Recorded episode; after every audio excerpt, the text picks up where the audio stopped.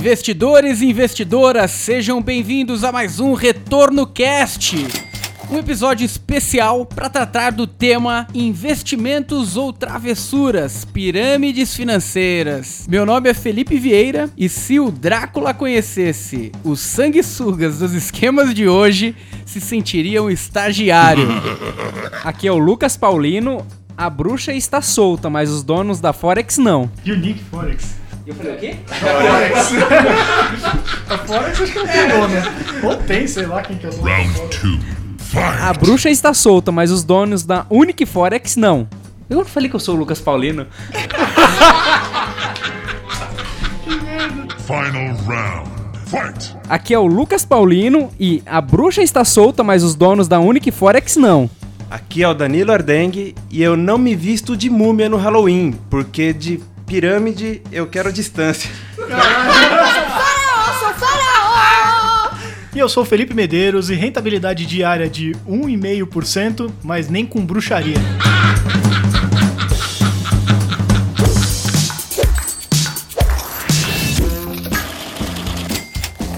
Boa pessoal, assunto quente de hoje no episódio inédito. Inédito não. Episódio especial, né? Todo episódio é inédito. É verdade, né? Nesse episódio especial de Halloween.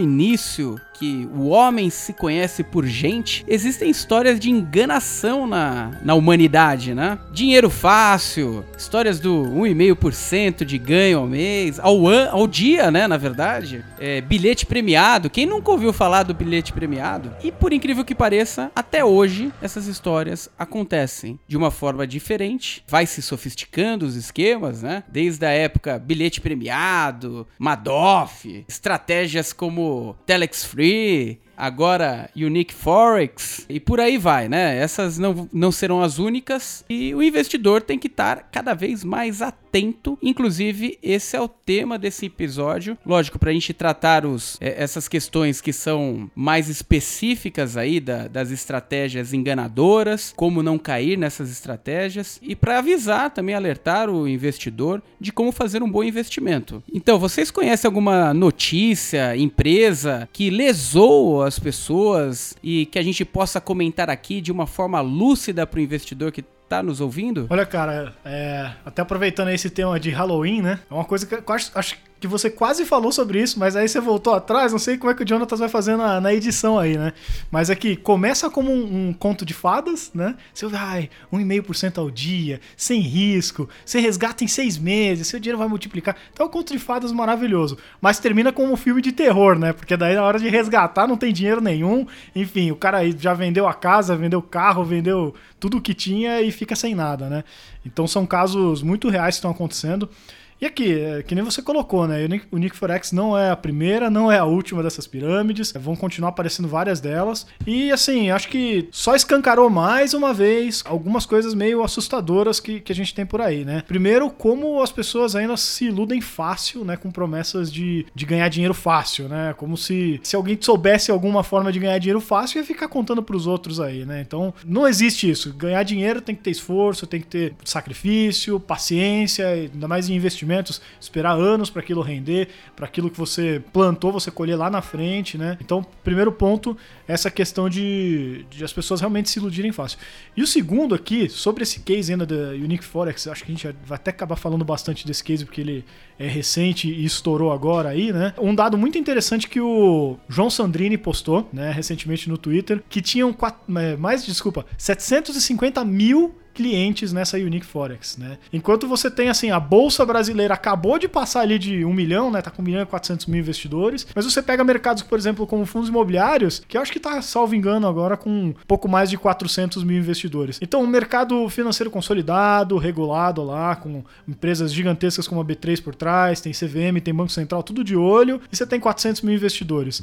Aí você pega uma picaretagem dessa, que não tem nenhum órgão regulador, que faz promessas mirabolantes, e você tem quase um milhão de investidores, né? E, salvo engano também, pelo que eu li numas notícias, era uma captação de, sei lá, de 40 milhões de reais diariamente que os caras faziam. Agora eu tenho que checar esse número aqui, depois eu, eu volto para confirmar. Mas era 40 milhões de reais diariamente ou mensalmente. Então, um volume absurdo de dinheiro que esses caras estão captando. Então, eu acho que casa bem com o Halloween mesmo, que é assustador esse negócio. Como tem gente ainda desinformada e querendo ir atrás de um sonho, de uma coisa que. Por isso que existem essas pirâmides, né? Por isso que cada vez aparece uma nova. Porque tem gente para cair nessas coisas, né? Completando o que o Felipe falou agora, outro dia eu tava no Uber, indo para casa, e o motorista começou a contar um pouco sobre os casos de investimento dele. Quando eu falei que trabalho no mercado financeiro, tudo, ele começou a contar, falou: "Ah, eu já investi, mas eu acabei perdendo tudo". E aí eu comecei a dar corda, né? Eu perguntei: "Ah, mas como que você perdeu tudo?". Ah, eu conheci uma pessoa que me mostrou um esquema que operava no mercado financeiro e operava forex, que era troca de moedas. Ah, que legal. Aí eu falei, né, mas você sabe que no Brasil esse tipo de mercado ele não é regulado, né? Ele não não pode ser feito no Brasil. Não, eu sabia, mas o cara me mostrou todas as estratégias dele de operar e não tinha como, ele sempre ganhava dinheiro. Prestem atenção nessa frase. Ele sempre ganhava dinheiro. No mínimo, 1,5% ao dia ele ganhava. No mínimo. Aí o que que acontece? Por que que ele tava me oferecendo a oportunidade de entrar junto com ele? Porque o que ele ganhasse acima desse 1,5%, 1,5% seria um dinheiro dele. Seria como se fosse uma taxa de performance para ele. Mas ele ia me garantir esse 1,5% todos os dias. E a estratégia dele era infalível. Eu olhei toda a estratégia dele, eu destrinchei tudo e não tinha como perder dinheiro. Então eu tinha acabado de sair do meu emprego, coloquei 40 mil reais lá e acabou que ele dobrou meu patrimônio, mas eu não consegui resgatar o meu dinheiro. Então é, infelizmente, é o tipo de caso que acontece na maioria das pirâmides que a gente vê por aí, né? Tem que ver em qual nível da pirâmide ele entrou, né? Porque normalmente essas pessoas já estão no último ali. Se ele não conseguiu resgatar, provavelmente já foi no finalzinho mesmo, né? Mas teve gente que ainda deu uma de malandro e resgatou alguma coisa ali. Teve um parente da minha esposa que ele entrou num esquema desse, daí ela comentou comigo que ele tava ganhando uma grana, então eu falei, Nayad, isso aí é uma pirâmide, avisa ele, não faz nenhum sentido esse, esse, dinheiro que ele tá ganhando. Ela foi lá e avisou, inclusive foi o que salvou ele, que ele conseguiu resgatar ali com ganho absurdo. Se já quebrou, não sei qual é o nome do esquema que ele entrou. Se ele já pegou, se, se já quebrou, não sei, mas ele ganhou um belo no dinheiro. Só que o problema é o seguinte, né? Uma hora isso aí vai explodir. Toda pirâmide uma hora se explode e alguém vai perder dinheiro. O duro desse cara aí que você falou do Uber é que ele foi um dos últimos. E a maior parte das pessoas que perdem dinheiro é quem tá por último. Ó, só confirmando a informação anterior, tá? Então tá aqui com a, com a notícia aqui na minha mão, ó. Segundo as informações da Polícia Federal do Rio Grande do Sul, a investigação tem o apoio da Receita Federal e identificou captações que chegam a 40 milhões de reais por dia pela organização criminosa que parou de pagar os investidores em agosto desse ano. Então é isso aí, 40 milhões por dia. Insano, né?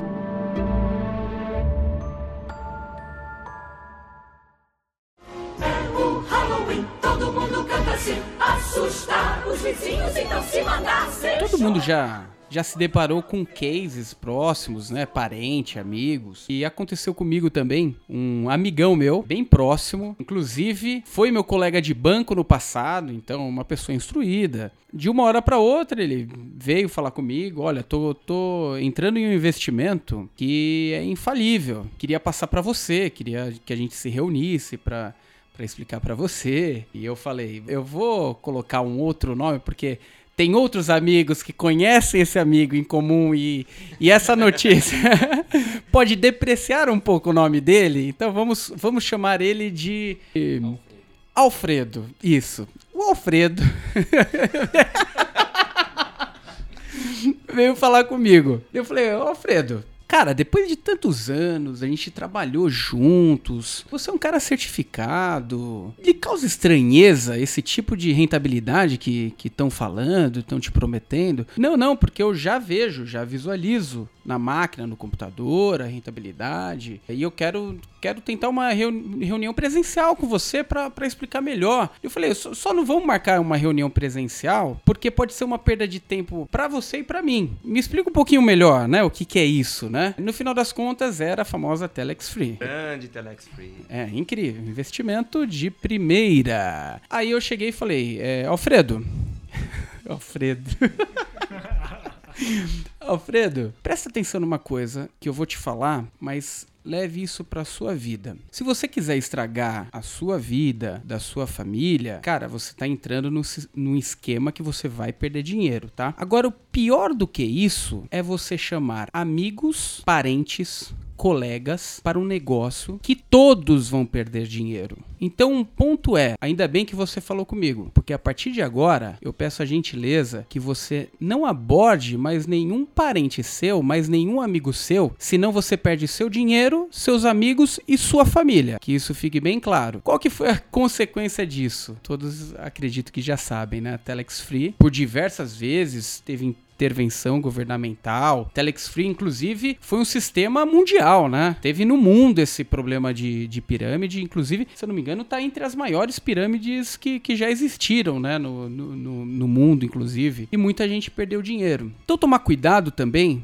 por quê? Um ponto, acho que a gente até vai, vai avançar mais sobre esse tema, só vou, só vou comentar sobre isso. Um ponto importante das pirâmides é o recrutamento. Porque o recrutamento que faz preencher a base, a base entra com dinheiro para reforçar o dinheiro de quem está na, na ponta, né, da- dessa pirâmide. E uma vez que você recruta pessoas próximas de você, a chance de você perder também os seus amigos, é, contato com seus parentes e ter brigas feias com relação a isso é grande, né? É, por mais que a gente saiba que as, as pessoas que entram assumem um risco, né? Mas é importante a gente entender da onde que a gente está entrando, qual que é o produto que está sendo vendido, se aquilo está gerando receita para aquilo lá se sustentar, né? Então, esse foi uma dica. Alfredo, não sei se você tá ouvindo, mas você sabe que é você. Tomara que você não tenha passado para outros amigos nossos aí essa informação da Telex Free. Depois dessa aula, acho que vale uma salva de palmas, hein, Jonatas?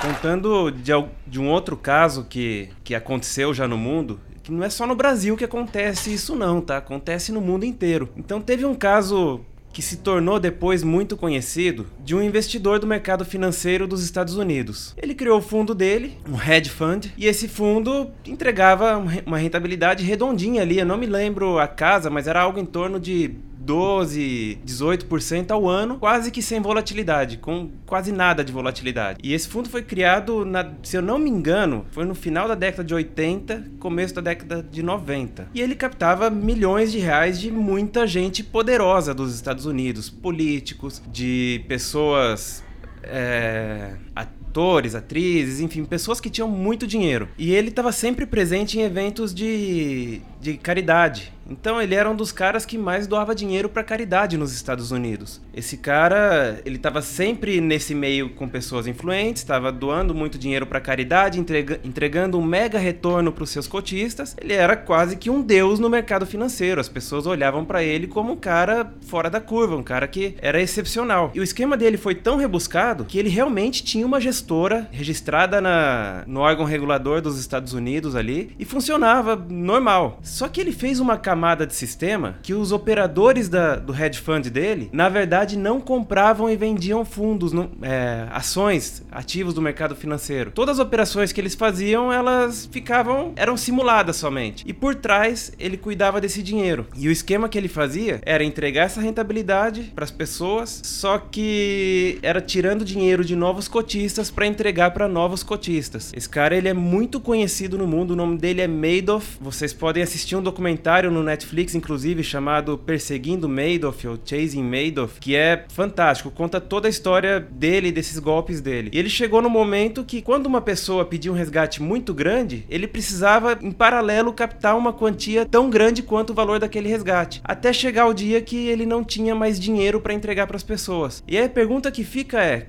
como que o próprio Madoff conseguiu fazer isso por tanto tempo, enganar tanta gente por tanto tempo nos Estados Unidos, que é um mercado que teoricamente é regulado? Como que os reguladores não viam que as operações dele não estavam sendo feitas? Sabe o que é mais incrível é, nessa história? Até você estava falando, eu estava levantando alguns, alguns números. O The Wall Street Journal colocaram quem foram os investidores com maiores perdas nesse esquema. Por incrível que pareça, alguns bancos, hein? Olha só. Santander, Bank Medici, HSBC, todos eles acima de um bilhão de dólares. Só para você ter ideia, os nove, os nove maiores perdedores, investidores com prejuízo, somaram 22 bilhões de dólares.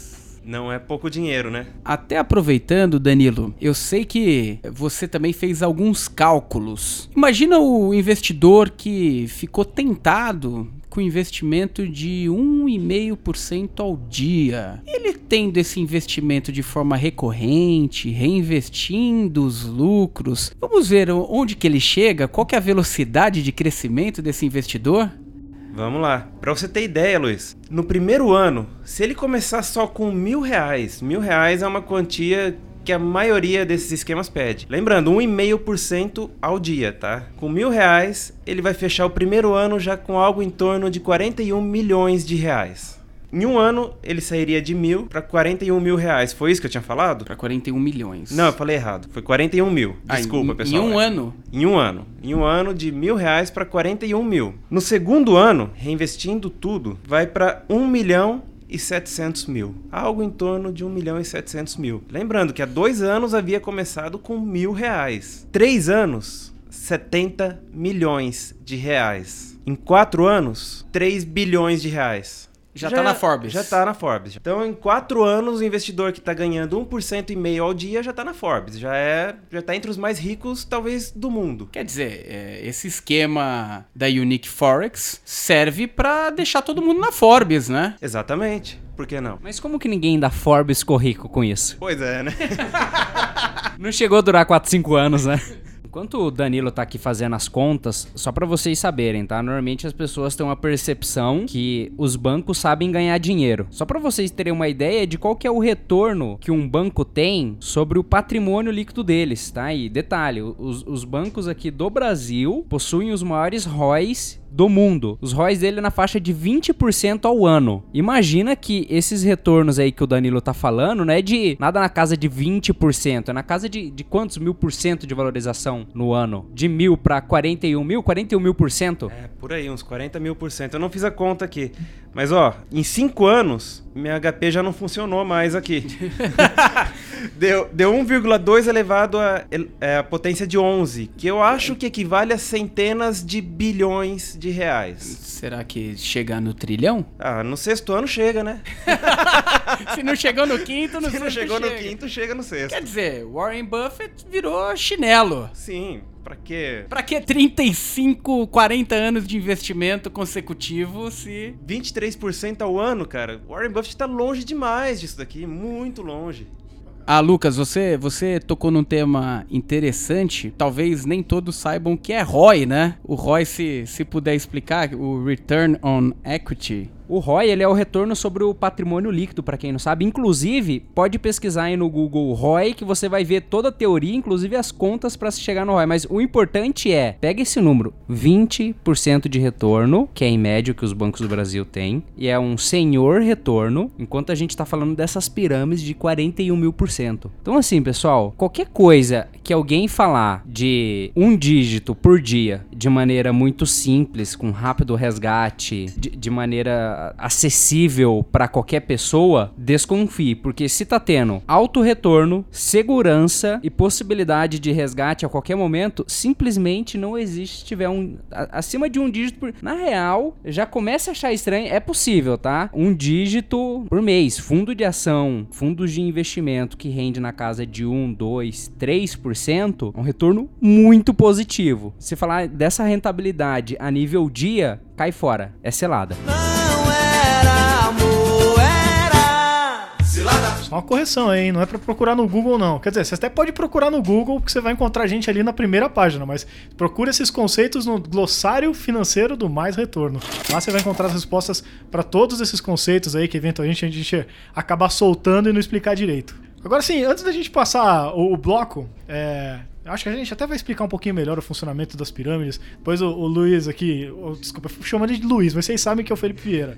É, mas ele, ele provavelmente vai puxar aqui na, na pauta pra gente explicar melhor as pirâmides. Mas eu queria recomendar um episódio que acho que explica isso de uma forma bem divertida, né? É bem engraçado esse episódio. E, e simples, vai ficar claro para vocês como funciona o esquema de pirâmide e por que, que esse negócio não tem como dar certo, tá? Que é um episódio do Two and a Half Men, da oitava temporada, episódio número 177, chama The Darn Priest. Que é mais ou menos isso que acontece. O, Alan, ele precisa de um dinheiro emprestado, porque ele tá falido para variar, né? Quem conhece o personagem, né? É o, é o irmão do Charlie, que é o músico, que vive lá rico pra caramba e ele não tem muito dinheiro. E aí, para variar, ele tá falido e pede um dinheiro emprestado pro Charlie, dizendo que ele vai investir no consultório dele de quiropraxia e que depois que ele tiver o retorno, ele devolve o dinheiro pro Charlie. E no final, ele não investe nada, gasta o dinheiro como ele queria gastar e tal. Quando o Charlie vem pedir o dinheiro de volta, ele vai lá e fala: Ah, não, claro, vou te pagar, fica tranquilo. Ele não tinha dinheiro, mas ele inventa. Só que pensa bem, né? Já rendeu tanto, então fala um rendimento lá muito alto e começa a brincar com a ganância do Charlie, né? E aí o Charlie fala: Peraí, eu te emprestei aquele dinheiro lá, eu acho que era 5 mil dólares e já virou 6, 7 mil dólares em uma semana. Não, então peraí, não me devolve não. E mais, toma aqui mais 5 mil dólares. E aí ele fala: Putz, que maravilha. Aí depois ele faz a mesma coisa com a mãe dele, faz a mesma coisa com a vizinha dele. E quando ele vê, o próprio Alan Harper já tá num, né, montou uma baita pirâmide e começou a gastar o dinheiro, enfim, foi no shopping, comprou roupa, foi em restaurante, torrou um monte de grana, e aí ele começa a cair na real e ele não consegue dormir à noite, que ele fala, meu Deus do céu, como é que eu vou fazer agora? Porque eu não tenho, não tem como pagar essa galera, não tem como pagar o principal, quanto mais com retorno, né? Então, assim, é um episódio muito bom, vale muito a pena assistir para entender melhor o que é esse negócio de pirâmide e como que esse negócio simplesmente não tem saída, tá? Cara, muito bom, muito bom. Até eu fiquei curioso.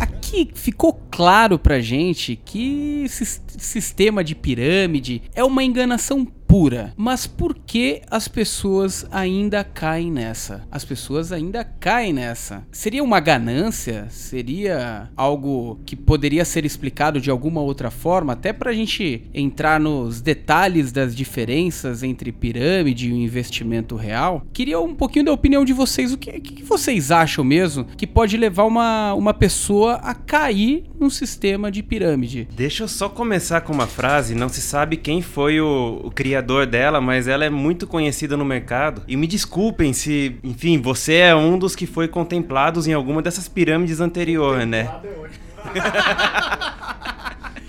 um título de capitalização. Mas a frase é: Todo dia saem de casa um otário e um esperto. Se eles se encontrarem, sai negócio.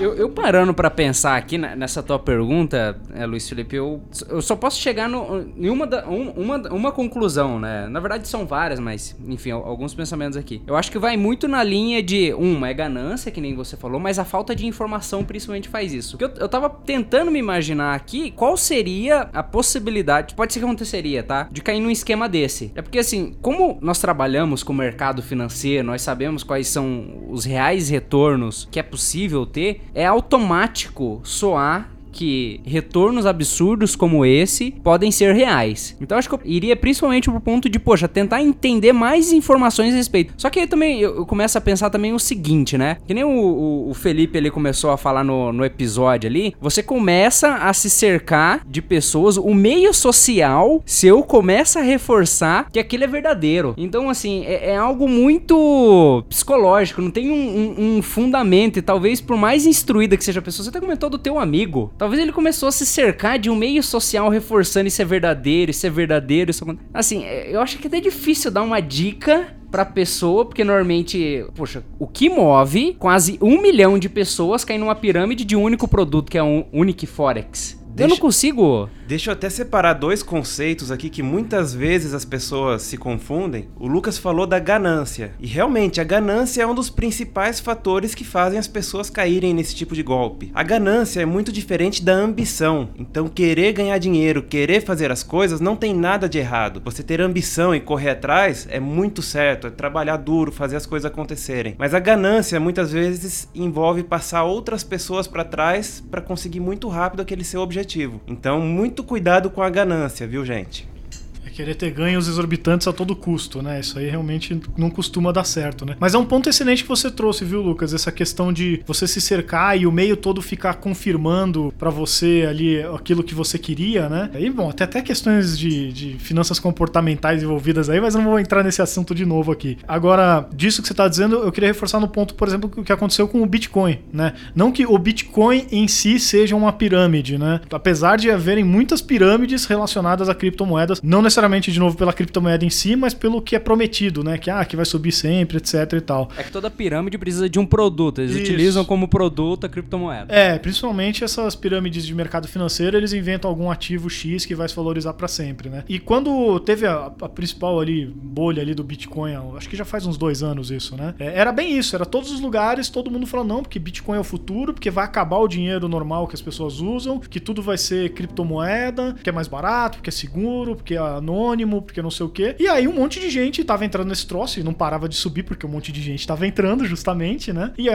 em- ampliando a bolha. E aí eu comecei a ter pessoas do, do meu círculo também perguntando pra mim, mas cara, não, não tem que investir nesse troço aí não, porque tá subindo e tá todo mundo falando e tal. E eu na época já era bem cético com, com essa questão, né? Eu tenho as meus, minhas opiniões aqui sobre essa questão toda de como é falado sobre criptomoedas, né? Nunca acreditei ne- nesse assunto do jeito que é abordado, né? E já falava pra ele, cara, não, isso daí não é assim, não vai valorizar pra sempre, vai, a merda vai acontecer mais cedo ou mais tarde, né? Foi acontecer mais cedo ali, acho que uns seis meses depois do que ele veio me perguntar. Mas eu parecia o, o Zé Ruela da história, entendeu? Porra, que cara trouxa, né? Tá todo mundo entrando, Bitcoin subindo, e só esse cara tá me dizendo que isso daí não vai dar certo, eu não sei o quê. Então, é porque eu realmente tinha muita convicção de que aquela alta ali não podia se sustentar, né? Porque, que nem você colocou, Lucas, a gente tá no mercado, a gente já viu muito dessas coisas, a gente tá acostumado com o que seria o ganho normal e o que seria um ganho anormal, né? Mas pra qualquer pessoa que às vezes não tem essa noção, essa vivência que a gente tem, você começa a ver todo mundo falando disso, e aquele negócio contradizendo o que você tá dizendo, não, isso aí não vai, vai dar errado, e o negócio continua subindo. Chega uma hora que a pessoa fraqueja, né? Porra, então eu que devo estar errado, eu acho que na verdade esse negócio é o futuro mesmo, né? Então acho que é um ponto excelente. É difícil a gente simplesmente chegar aqui e falar, pessoal, ah, não cai nessa onda aí, porque no, no dia a dia não é bem assim, né? Não, e eu concordo com todos que falaram.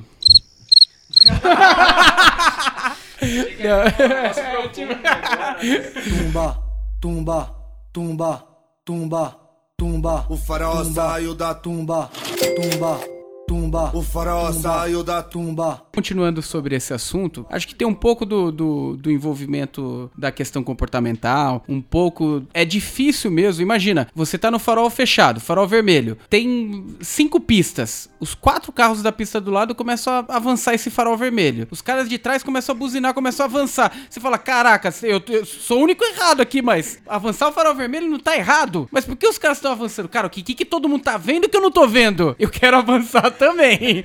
né? Isso, isso acontece no dia a dia. No mercado financeiro, isso aí é muito comum. Acho que é uma da- das explicações. A explicação da ganância também é, é um ponto importante. Só que pontos que essas pessoas podem tomar cuidado para diferenciar uma pirâmide de um investimento de fato normal. Acho que a facilidade de ganhar dinheiro é um ponto que todo mundo tem que ficar atento, né? Acho que ninguém ganha dinheiro fácil, salvo se tomar um risco muito grande, sabendo que tem muito mais chance de perder o dinheiro do que, do que ganhar dinheiro. Alguém que foi lá, apostou dois reais no, na raspadinha, ganhou 5 milhões, né? Apostou lá 100 reais no título de capitalização, ganhou dois carros e uma casa, é, casa própria.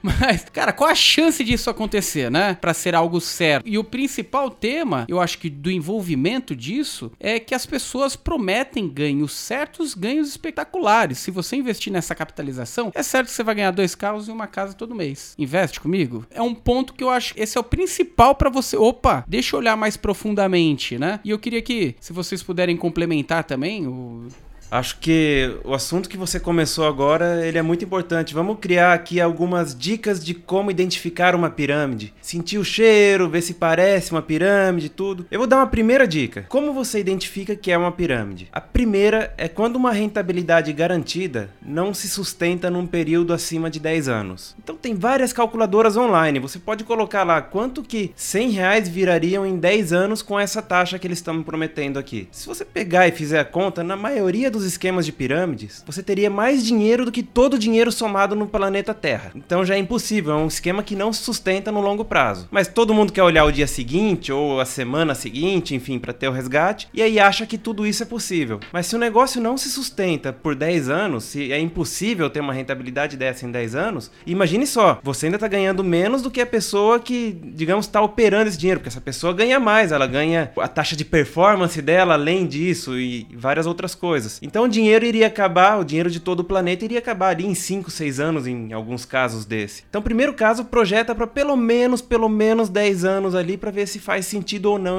essa quantia. Outro ponto importante, avaliar o tipo de investimento. Esse investimento, ele é regulamentado? Quais são os órgãos reguladores? É, é regulamentado pela CVM? Que tipo de, de investimento está inserido? Qual tipo de estratégia está dentro dele? Ou até os casos de pirâmides de produtos, né? Esses produtos, eles são rentáveis para o negócio, para o business, né? Você compraria esse produto se não fosse pelo esquema que você entrou, porque você, enfim, tem que vender esse produto? Perfeito.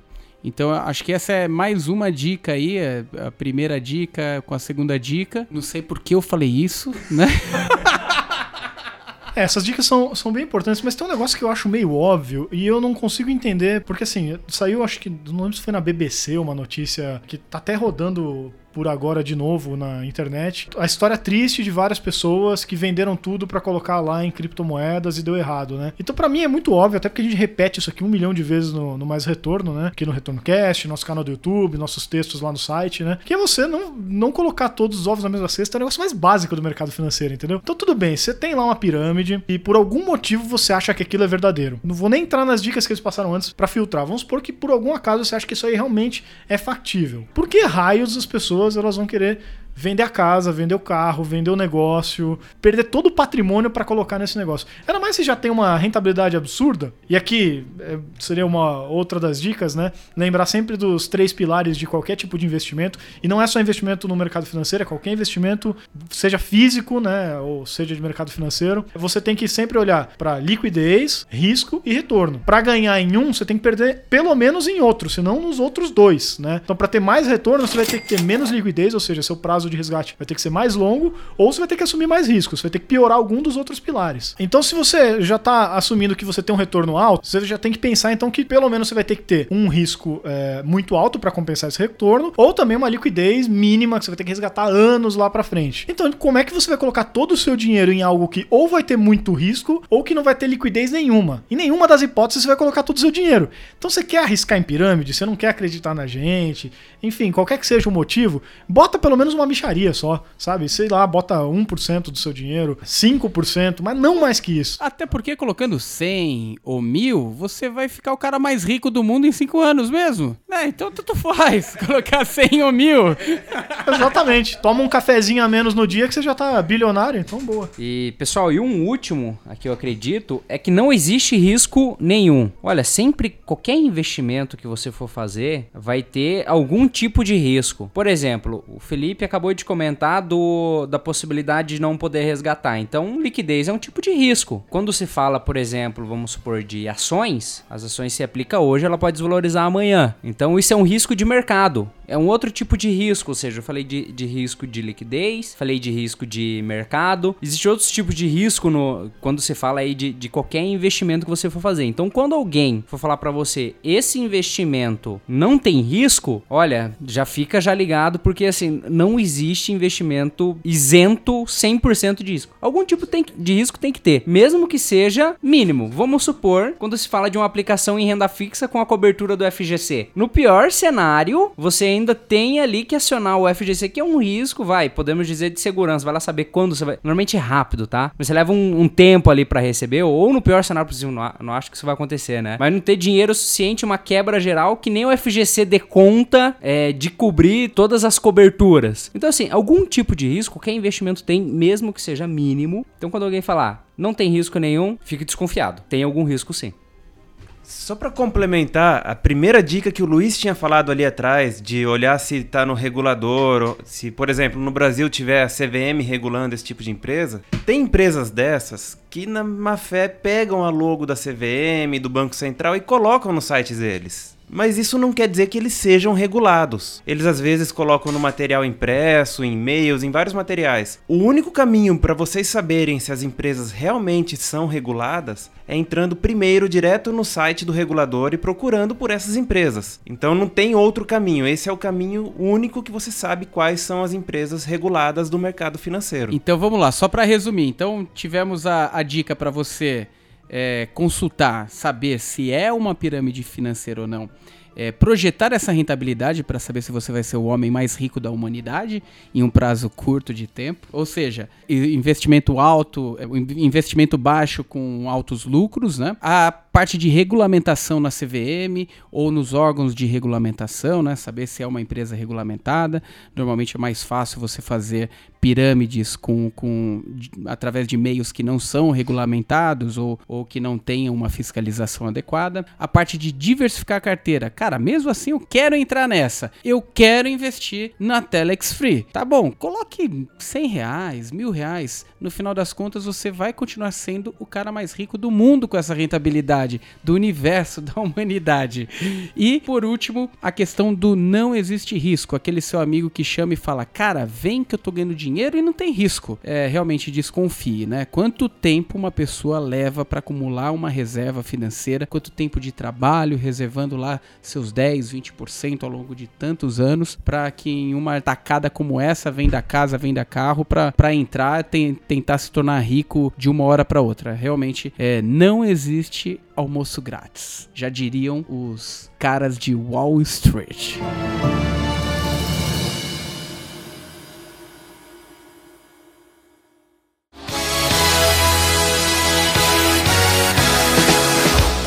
Agora, gente, é, abordamos os sistemas de pirâmides, as coisas falhas, e muitos sistemas de pirâmides se baseiam no conceito de marketing multinível. Talvez a gente usar alguns minutos aqui para explicar a diferença, né, entre a estratégia de marketing multinível que não tem a ver com pirâmide financeira, aquela que prejudica os investidores, é, e cuidado, tem pirâmides que se vestem de marketing multinível, mas existem algumas questões que são importantes que devem ser levadas em consideração para conseguir separar o joio do trigo. Então, o primeiro caso que eu vou falar, a gente até abordou, falamos um pouco dele aqui no início, mas eu vou voltar a falar dele agora porque nós estamos falando do produto dessas empresas. Então, eu vou falar um pouco da Telex Free, que já não existe mais, enfim, é um caso que já foi. Pouco antes da Telex Free aparecer, eu já conhecia a tecnologia tecnologia VoIP, por exemplo, que é a tecnologia que a Telex Free vendia, por um valor exorbitante, inclusive. E a gente utilizava na nossa empresa para fazer ligações para clientes. E gastávamos ali coisa de. não passava de, sei lá, vou chutar um número agora que faz bastante tempo, mas 200, 300 reais por mês para fazer muita ligação, muita ligação. E a Telex Free vinha com esse negócio: ah, você paga um valor X, que era, se eu não me engano, na casa de uns 3 mil reais, um valor muito alto, para você ter a tecnologia VoIP. Só que todas as pessoas que tinham e queriam vender a tal da tecnologia VoIP no marketing multinível não faziam a ideia do que era o VoIP, não utilizavam o VoIP, não, enfim, não, era um produto que não fazia sentido para ninguém. Eu, que utilizava VoIP, nunca utilizei o tal do VoIP da Telex Free, porque existiam opções muito mais baratas e eu não sei se era melhor ou pior, mas funcionavam muito bem na época. Então, o primeiro, primeiro caso é a gente olhar assim, se é um marketing multinível, o produto faz sentido, você compraria esse produto se não fosse pelo marketing marketing multinível? Só tratando aqui alguns exemplos referente a produto, que o Danilo comentou, vou citar até alguns aqui para trazer uma semelhança para vocês. Detalhe, não tô recomendando, é só para vocês poderem se ancorar. Que é bem conhecido no Brasil. Vamos falar de empresas como, por exemplo, Natura, empresas como Avon, Mary Kay, inclusive a Natura, ela é até negociada em bolsa, passa por auditoria para ser mostrado os relatórios dela e por aí vai. São pessoas que vendem esse produto e elas podem trazer vendedores embaixo deles e aí ele começa a ter um volume muito muito maior. E aí tem campanhas que, enfim, dependendo do tanto que você vender, você, você conquista um carro e por aí vai. Mas é um produto que as pessoas de fato utilizam e o que vai gerar esse lucro para a empresa é a venda do produto, né? Outras pessoas entrando embaixo e revendendo esse produto junto. Então assim, você tem que você tem que ver se de fato que as pessoas consomem é o produto. Então, novamente, que nem eu comentei, poxa, desde quando vocês escutam falar de Avon, Natura, É, e Mary Kay, já cai até no caso ali que o Danilo falou, já passou de 10 anos. Aí é só fazer as contas ali também, se você for revender e por aí vai, mas o, o principal ali é o produto. É isso que traz a sustentação para esse marketing multinível. É o que dá até pra, de repente, ser uma pista também, né? Por exemplo, fiquei sabendo que o Boticário também tá entrando nesse negócio do, do marketing multinível, né? E aí você pega, pô, uma empresa que já tá consolidada, já dá lucro, o negócio. Os caras iam resolver fazer uma pirâmide agora, entendeu? Arriscar tudo que eles já conquistaram esse tempo todo pra, né? Não faz sentido, né? Então é bem menos provável, de novo, também não tô recomendando nada, né? Mas bem menos provável que isso daí vai ser um esquema fraudulento, né? Então já daria alguma pista para quem pensa em realmente trabalhar com isso de forma séria, pegar de repente uma empresa que já tem histórico, né? Isso eu acho que facilita. Até porque um dos grandes diferenciais né, de empresas sérias que trabalham marketing multinível e de pirâmides, primeiro, não tratam de resultado certo, né? Tratam muito de esforço. Você precisa se esforçar, precisa realizar um certo número de vendas para pessoas que não trabalham dentro da empresa, então você tem que vender para pessoas fora daquela rede de relacionamento de dentro da empresa, para depois ter o aval para conseguir montar um time que possa fazer outras vendas, mas o foco principal é a venda para fora das pessoas que estão dentro da pirâmide. Da pirâmide não, da... Tá estragando tudo aí, cara. Não, é porque, porque até é uma pirâmide, só que para não confundir com pirâmide financeira, né? Que estão dentro da, da, da estratégia da empresa de marketing multinível. Enquanto que a pirâmide, na verdade, ela se alimenta, é, é, é uma fagocitose, né? É isso mesmo, fagocitose, é pra célula. Nossa, cara, você dificultou, hein? Eu acho que você tá querendo dizer uma autofagia, não é não? É, é. O, o Luiz faltou na aula de biologia na escola, hein?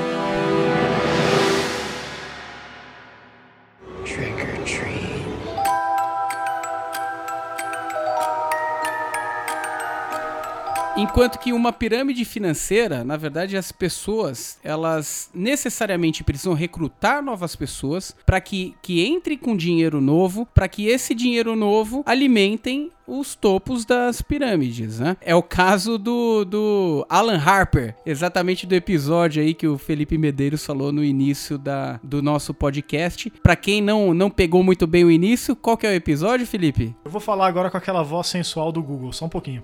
Oitava temporada, episódio 177. Esquece as coisas e me faz trabalhar. Então você aí que nos ouviu até agora, é, que já foi abordado por algum amigo, algum colega que queria que você participasse de um sistema como esse, é, não que seja por má fé mesmo, às vezes por falta de informação, é, encaminhe esse podcast para ele, encaminhe também para outras pessoas para que elas também não sejam lesadas, elas é, aprendam um pouco mais de como se blindar a esse tipo de problema que pode acontecer e de fato acontece. Porque quem entra nisso, na maioria das vezes, perde dinheiro e não ganha dinheiro. E sem contar que lesa outras pessoas. Você ouviu Retorno Cast.